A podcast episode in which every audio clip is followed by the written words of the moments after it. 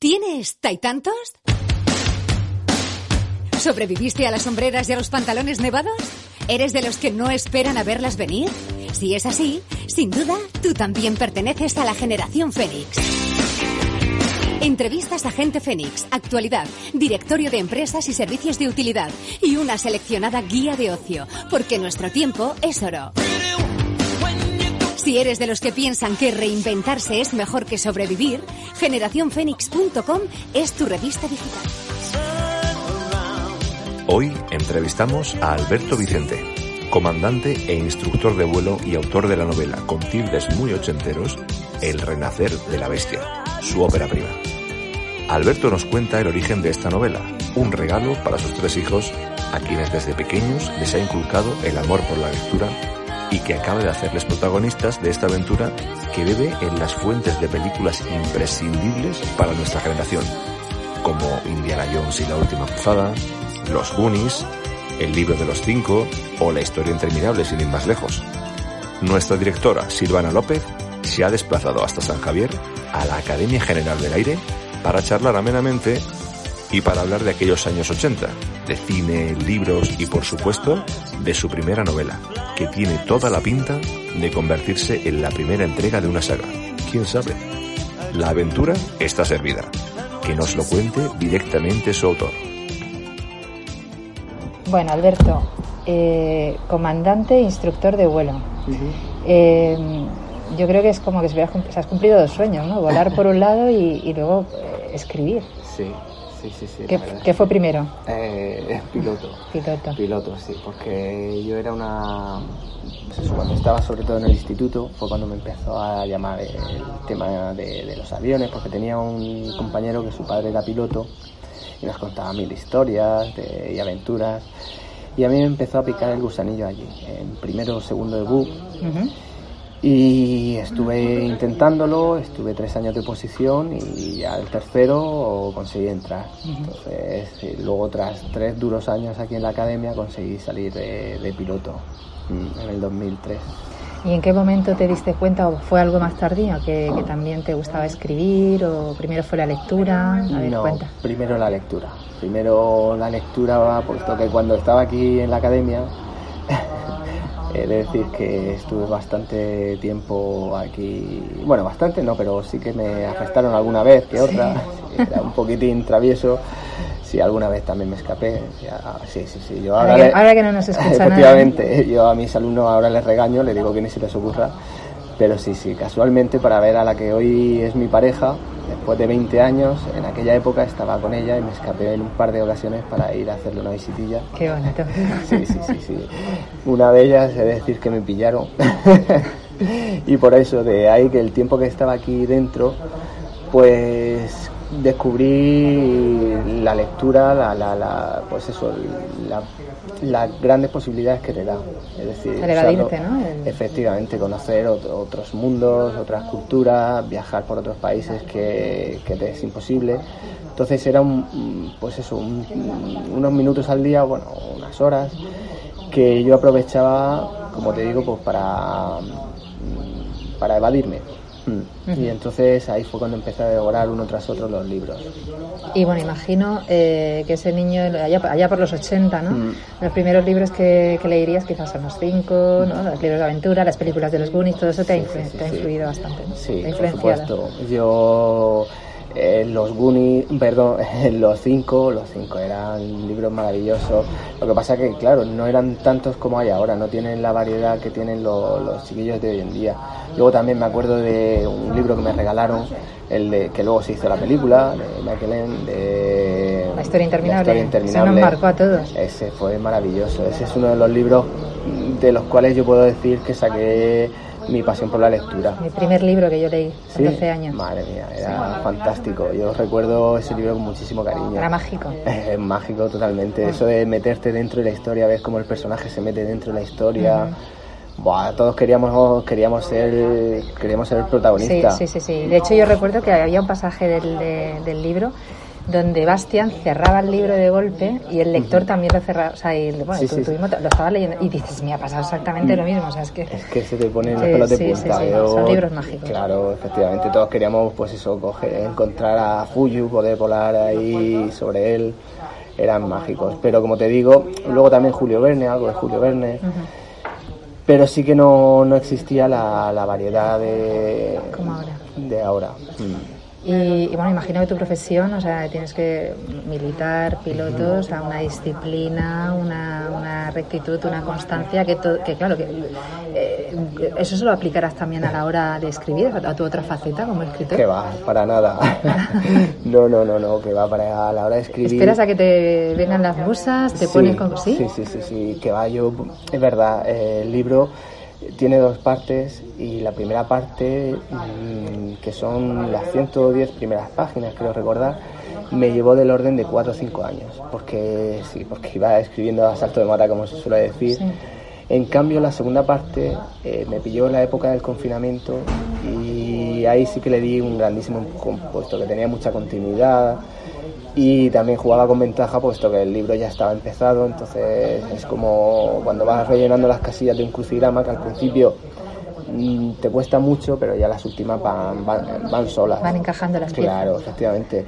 Entonces ya te digo, no, no tenía una disciplina ahí de decir, venga, a tal hora me pongo, que va, que va. Yo incluso muchas noches, en la época del confinamiento, que ahí le di un empujón terrible y como te digo, pues eso, escribí la segunda parte, que es más del doble, en apenas seis meses. Y era porque a lo mejor a las 3 de la mañana, a las 4... ¿Te venía la inspiración? Me venía y, encendía las luces, despertaba a mi pareja y luego se cabreaba un poquito. Pero, Pero merecido la pena. Sí, sí, sí, me bajaba a escribir. Al principio ya, claro, no... no es que le sentara mal, sino que decía, ya estamos otra vez. Pero claro, cuando vio la pasión que yo le ponía, eh, los frutos y todo esto, pues eh, ya lo, lo, comprendía, lo comprendía. Y, bueno, acabas de dar a luz, como quien dice, tu primera novela, mm. Ay, que no es poco, que no es poco. La novela, eh, bueno, yo estoy deseando leérmela, he leído la mm. sinopsis, la intuyo más o menos por lo que hablo contigo y por lo que he oído en otras entrevistas pero, pero es, casi, es una aventura, ¿no? Al mm. estilo de, de, aquellas aventuras, pero un poco dirigidas a, a, nosotros mismos, ¿no? Los que fuimos un poco niños, bueno, un poco no, los que fuimos niños en los 80, ¿no? ¿Cierto? Sí, yo quería escribirle un libro a mis hijos, el cual, bueno, tuvieran para toda la vida, pero además que yo por las noches, antes de irse a dormir, pudiera leérselo. Entonces, pero claro, yo ese libro quería que tuviera mi esencia, pero además que fuera para mí. ¿Me explico? Que, que me gustara, con todos aquellos elementos que a mí me, me han marcado durante toda mi vida, pues quería que, que, tuviera esa esencia. Eh, entonces le metí pues las historias estas de los cinco, e, esa, ese espíritu. Bueno, y lo que, me, lo que me maravilla es que has cogido como protagonistas a tus tres hijos, les has hecho crecer para que puedan hacer determinada, para, Correcto. para que puedan vivir esa aventura, ¿no? Efectivamente, yo quería que, que ellos fueran los protagonistas porque qué cosa más bonita que, que, cojas un libro, lo que hablamos de la historia interminable ahí y meterte dentro de la obra. Pues pensaba que la mejor forma era metiéndolos a ellos. Es un regalazo lo que les has hecho. ¿Cómo lo viven ellos? Encantado. La verdad es que ellos hay veces que no se lo creen. mi mayor sí que, que tiene 13 años, mi Alberto, bueno, 14 ya, sí que es más consciente, es más consciente. Al principio le cuesta eh, eh, bueno, no es que le cueste, sino que le violenta un poquitín. Claro, pero yo, veo que cuando sean mayores. Claro, porque verse él eh, está con las vergüenzas y todo esto, entonces verse ahí también le pongo Tito, que es como le llamamos cariñosamente, y a él le gusta, pero claro, que toda la gente le llame así, pues le, resulta un poco, un poco, como te digo, violento. Y, y sobre todo porque él no se lo esperaba. Él, cuando yo le entrego la primera parte, él le encanta y todo eso, pero eso era un pequeño panfleto que tenía yo impreso de manera artesanal, ahí encuadernado, pero no se esperaba que, pues eso, que, luego saliera un libro y que todo el mundo pudiera tenerlo. Entonces, claro, eh, un orgullo por una parte, pero por otro lado... Ya, esa timidez, ¿no? Esa timidez. de que todo el mundo le, le, conozca. Y, bueno, tiene toda la pinta de ser el, eh, el la pues la, la primera entrega de una saga. ¿Estoy equivocada o no? Eh, ¿O qué? Porque tiene al menos los ingredientes, los tiene. Sí, sí, lo que pasa que... ¿O sabes, sabes hacia dónde pone, has puesto el rumbo No, no, no. o lo que surja? Eh, no, yo quería que... Porque hice, como te digo, la primera parte para dársela en la Navidad del 2020. Sí. Y ahí dejo de escribir, ahí porque la verdad es que había quedado también la obra que me daba... eh, no me veía capacitado para continuarla, porque yo la termino así un poco de... no deprisa, sino con un final muy abierto.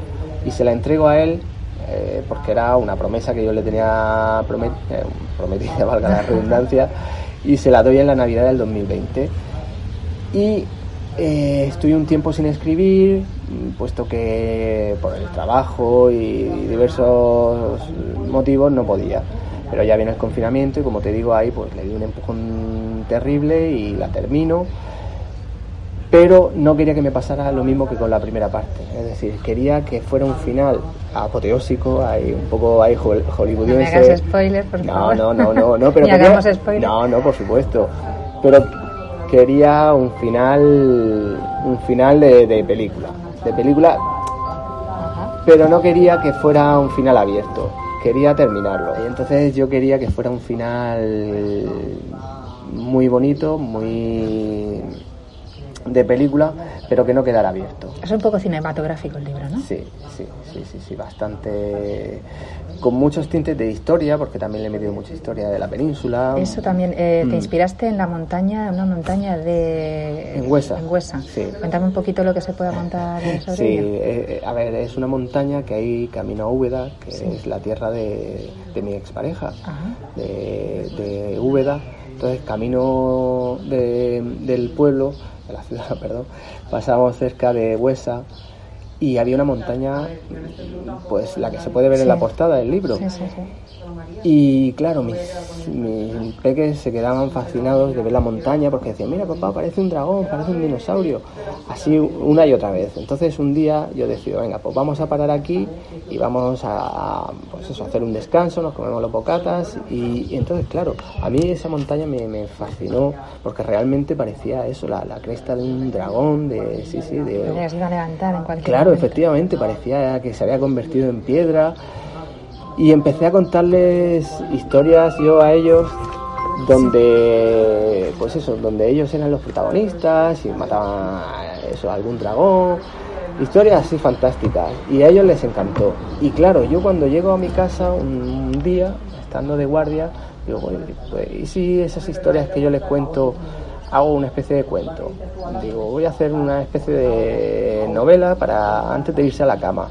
Y así fue como empezó todo, una especie de, de cuento para dormir. Y poco a poco, pues la novela, a través de lo que yo había leído, más los mitos y leyendas de la zona, fue cogiendo, fue cogiendo impulso. Mm, sí, y entonces ahí ese es el origen, el origen del libro que es para mí muy emotivo puesto que empieza eh, en un viaje, en un viaje familiar que pasa cerca de una montaña y de repente te, te cautiva y te inspira a, a querer darle a tus hijos un regalo y un legado para toda la vida.